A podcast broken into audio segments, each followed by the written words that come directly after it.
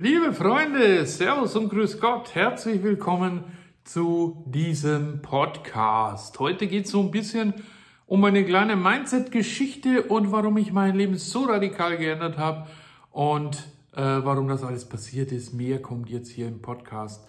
Danke, dass du reinhörst. Servus und grüß dich. Herzlich willkommen zum Podcast Einfach erfolgreich, dem Erfolgspodcast von Joshi Hansberger.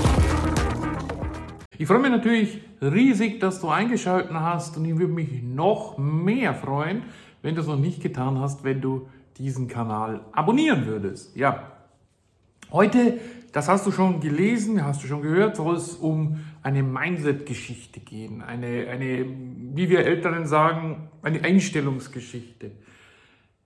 So wie du dich einstellst, so wie du dich selbst programmierst, in Anführungszeichen, genauso wird dir dein Leben begegnen. Das habe ich in den letzten Wochen und Monaten vermehrt gemerkt. Und wenn ich mit der richtigen Einstellung, mit dem richtigen Mindset wohin gegangen bin, habe ich tatsächlich auch die Leute getroffen, bei denen ich es mir vorgenommen habe, sie mal hier zu treffen. Das war unglaublich. Und weil sehr viele von euch äh, mich gefragt haben, Warum ich denn dieses Leben gewählt habe, das ich denn nun gewählt habe, möchte ich euch die Geschichte erzählen. Und das ist ein Novum. Das habe ich noch nie so öffentlich gemacht.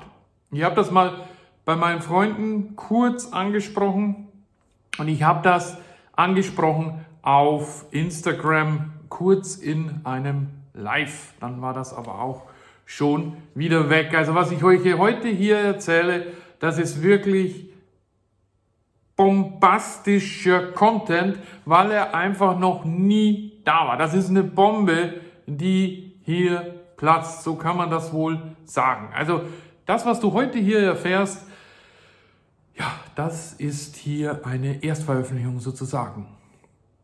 Also um was geht es? Es geht um mich, ich habe es gesagt, und es geht darum, dass viele Leute, viele Zuschauerinnen, Zuschauer, äh, Zuhörerinnen, Zuhörer gesagt haben, Joshi, warum hast du das Leben gewählt, das du hier gewählt hast? Es ist ganz einfach, es ist eine Mindset-Geschichte, natürlich, es ist eine Einstellungsgeschichte und es ist eine Geschichte, die ganz kurz auf den Punkt gebracht worden ist. Ich habe es so gewählt, weil ich es kann. Und das soll nicht überheblich klingen, aber auch du kannst dieses Leben wählen. Wenn du dir diesen Kanal abonnierst, dir die Videos anschaust, dann zeige ich dir Schritt für Schritt, was du machen musst, damit du weiterkommst. Warum habe ich dieses Leben gewählt? Ich war in den letzten Monaten und Jahren, hatte ich immer so das Gefühl, irgendwas passt nicht. Irgendwas körperlich hat mir gesagt, Mensch, äh, schau mal, lass mal nachschauen. Aber ich bin ja eigentlich so ein bisschen jemand, der eigentlich die Ärzte lieber meidet, dass das zu ihnen hingeht und habe auch schon Erfahrungen dementsprechend gemacht und war dann immer eigentlich abgeneigt, zum Arzt zu gehen. Irgendwann bin ich dann zu meiner Hausärztin gegangen und die hat gesagt, hey, das musst du mir anschauen lassen, du hast da irgendwas am Kopf. Und tatsächlich, ich habe es auch gemerkt und es war ertastbar und ich hatte da was. Aber hat natürlich Angst, oh Gott, wird doch nicht ein Tumor sein. Ja, dann hat sie mich zur Fachärztin geschickt, meine Hausärztin, und die Fachärztin hat sich das angeschaut und hat gesagt, das ist ein Tumor brach für mich eine Welt zusammen. Tumor. Und ich muss ganz ehrlich sagen, ich habe viele Freunde und Bekannte, wobei wir wieder beim Wort Freunde sind. Ich sage mal, jeder Mensch hat vielleicht eine Handvoll Freunde, wenn überhaupt. Also ich denke mal, dass ich nicht mal fünf Freunde habe. Richtige Freunde. Aber Bekannte, gute Bekannte. Und ich hatte viele gute Bekannte und äh, auch weniger gute Bekannte, die verstorben sind, weil sie Tumoren hatten. Und einige natürlich auch, weil sie Tumoren im Kopf hatten. Und so war ich, äh, ja, ich war eigentlich hm, geschockt von dieser Diagnose und ich wusste, äh, jetzt musst du was tun. Ich habe dann auch die äh, Ärztin gefragt, die Fachärztin, was soll ich tun? Dann sagt sie, naja, äh, da ist was, was nicht in ihren Kopf gehört und das muss raus. Also schon allein bei dem Satz äh, habe ich mir gedacht, naja gut, es gibt ja nur zwei Sachen, was in dem Kopf sein kann, was nicht da rein gehört. Das eine ist ein Geschoss und das andere ist ein Tumor. Beides ist gleich schlecht. Außer natürlich, der Tumor wäre gutartig. Das war immer meine Hoffnung. Nun, ich habe ihr gesagt, jawohl, ich lasse das operieren, das muss weg. Und sie hat mir einen Termin ausgemacht im, in einem Krankenhaus, in einem relativ bekannten Krankenhaus. Und da bin ich hingefahren. Und es gab Voruntersuchungen. Und auch dort kam die Diagnose, das ist ein Tumor. Und das Schlimme ist, dass er zwischen der Zeit bei der Ärztin bis zum Krankenhaus, zumindest bei der Ultraschallaufnahme im Krankenhaus kam das raus, nochmal um einen halben Zentimeter gewachsen ist. Da sagte die, auch eine Ärztin im Krankenhaus, ey, Sie müssen das rausmachen. Das gehört nicht hier rein, das muss raus. Sag ich, ja, das hat schon die Fachärztin auch gesagt. Und so machen wir das dann. Und äh, sie hat gesagt, ja, aber Operation besser heute als morgen.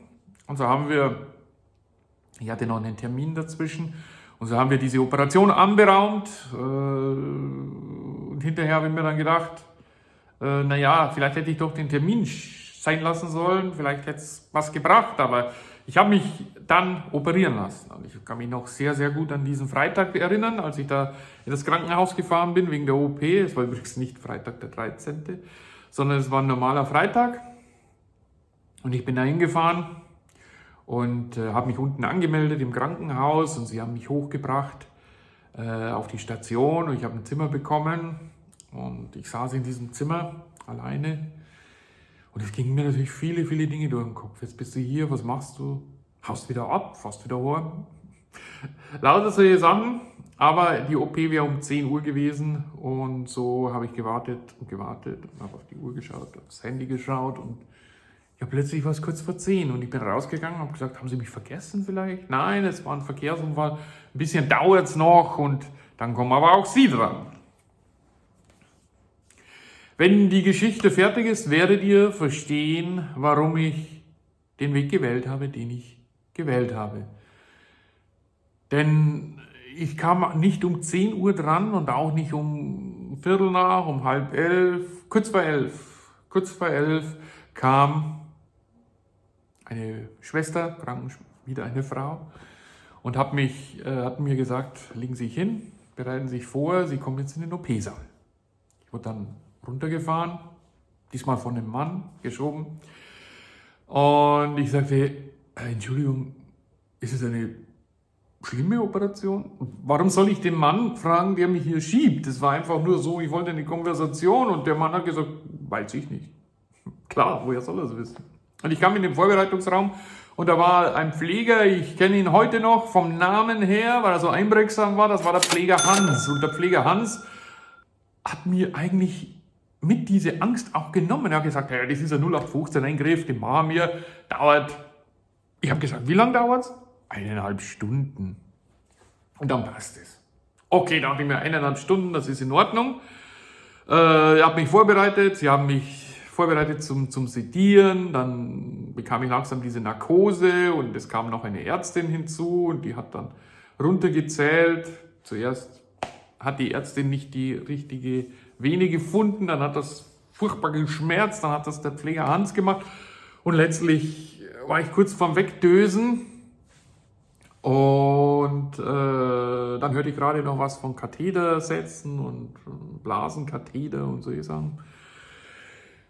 Und dann war ich weg. Ich habe nur noch kurz, bevor sie mir den OP geschoben haben, die Uhrzeit gesehen, 12 Uhr. Also dachte ich, gut, bis dann um 2 Uhr spätestens wieder auf dem Zimmer. Und als ich aufgewacht bin, als man mich aufgeweckt hat, im Aufwachraum, habe ich so auf die Uhr geschaut, war wieder eine Uhr drin. Und es war kurz vor acht. Und die haben mir gedacht, naja, also haben die die Uhr nicht richtig eingestellt oder was, oder? Und es kam dann ein Anästhesist zu mir, der mich die ganze Zeit betreut hatte. Und der war in Begleitung eines Facharztes, der mich operiert hat. Und er hat gesagt zu mir, es ist alles gut verlaufen, machen Sie sich keine Sorgen. Und ich sagte, wie lange hat die OP gedauert? Ich weiß auch nicht, warum das meine erste Frage war, aber ich habe gefragt, wie lange hat die OP gedauert? Und er hat gesagt, die OP hat über sieben Stunden gedauert. War etwas komplizierter, als wir erwartet hatten. Nun, ich kam aufs Zimmer und machte mir natürlich meine Gedanken. Über sieben Stunden. Boah, das muss ja was Schlimmes gewesen sein. Wieso dauert so OP über sieben Stunden? Ja, letztlich war ich vier Tage im Krankenhaus, äh, wurde dann entlassen, war dann zu Hause, musste noch ein paar Tage warten und sieben Tage später hatte ich wieder einen Termin in dem Krankenhaus, um nachschauen zu lassen und um Das habe ich natürlich permanent gefragt. Ist der Tumor gutartig oder bösartig? Machen Sie sich mal keine Sorgen, haben die gesagt. Aber man macht sich halt eben Sorgen, wenn du in so einer Situation bist. Vor allem, wenn du so viele Leute kennst, die an Tumoren verstorben sind und die äh, ja, mit Tumoren auch noch gelebt haben, aber die innerhalb auch kurzer Zeit oft verstorben sind. Also habe ich gesagt, was, was ist das für Tumor? Wissen wir nicht, aber Pathologiebefund ist da, wenn sie wieder hier sind. Ja, ich habe nichts gehört die ganze Zeit und bin mit einem mulmigen Gefühl eine Woche später da hingefahren in die Praxis, in dem Krankenhaus drin und habe gewartet. Aber ich habe mir immer gedacht, hey, Yoshi, positiv, positiv, positiv, positiv. Ich bin ein positiver Mensch. Wer mich kennt, persönlich kennt, weiß, dass es so ist. Immer positiv. Das kann nicht schlecht sein. Ich kam da an und es kam wieder dieser junge Facharzt, der mich operiert hat oder unter anderem operiert hat äh, und sagte zu mir, ah, Herr Hansberger, Sie sind hier äh, lassen wir nachschauen, ob alles äh, gut geworden ist. Und ich sage, äh, wie viel ist der pathologische Befund? Ach so, ja, den haben wir auch. Moment, ich hole den. Und dann kam er wieder mit dem Befund in der Hand und hat diesen Satz gesagt, äh, der mich, ja, der mich dann auch inspiriert hat, äh, das alles so weiterzumachen, wie ich es gemacht habe. Er hat gesagt, der Tumor war gutartig. Gute Nachricht. Und das ist eine gute Nachricht. Und ich, es fiel eine Erleichterung von mir ab, das kannst du dir nicht vorstellen. Das war der Wahnsinn. Und ab da habe ich entschlossen, einiges zu verändern. Zuallererst, und das wäre jetzt gelogen, wenn ich sage, dass das die Folge daraus war, die direkte Folge, zuallererst habe ich schon immer mir gerne auch Länder angeschaut. Und wo ich ganz besonders gerne war, das war letztes Jahr, im Jahr 2019, äh, in Zypern. Weil mir Zypern einfach von der Landschaft her gefallen hat, weil mir Zypern her von den Leuten gefallen hat und weil ich dort sehr viele äh, deutsche Auswanderer getroffen habe, die ich auch so vom Business her kenne. Also Zypern kam in Frage und ich sagte mir, nein, du musst, du musst weg, du musst weg, du musst das Ganze hinter dir lassen. Geh wohin, wo es dir gefällt. Geh nicht wohin, wo andere sagen, geh dahin, wo du reingeboren bist. Und ich bin jetzt doch schon jenseits der 50, ich gehe dahin, wo es mir gefällt.